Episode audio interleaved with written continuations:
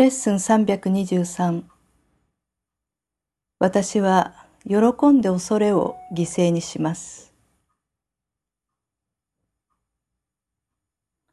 今日の祈りをご一緒に。これがあなたが愛する我が子に求める唯一の犠牲です。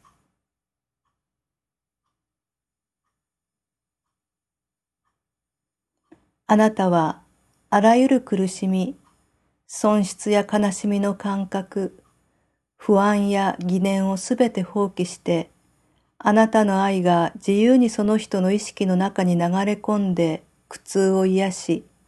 あなた自身の永遠なる喜びを与えてもらうように、その人に求めています。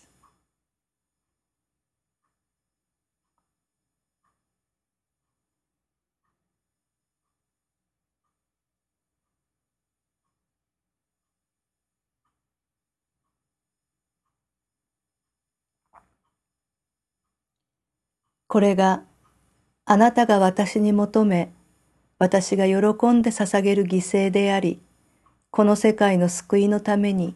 あなたについての記憶が私に戻されるために支払う唯一の代価です。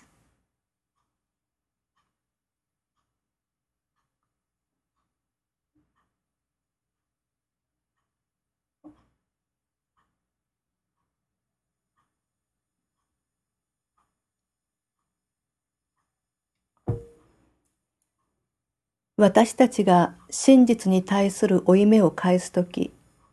それは単なる自分勝手な思い違いや間違って崇拝していたイメージを手放すことなので、真実は完全なまま喜びのうちに戻ってきます。私たちはもはや欺かれていません。今や愛を自覚しています。恐れが去り、愛だけがとどまっているので、私たちは再び心穏やかです。私は喜んで恐れを犠牲にします。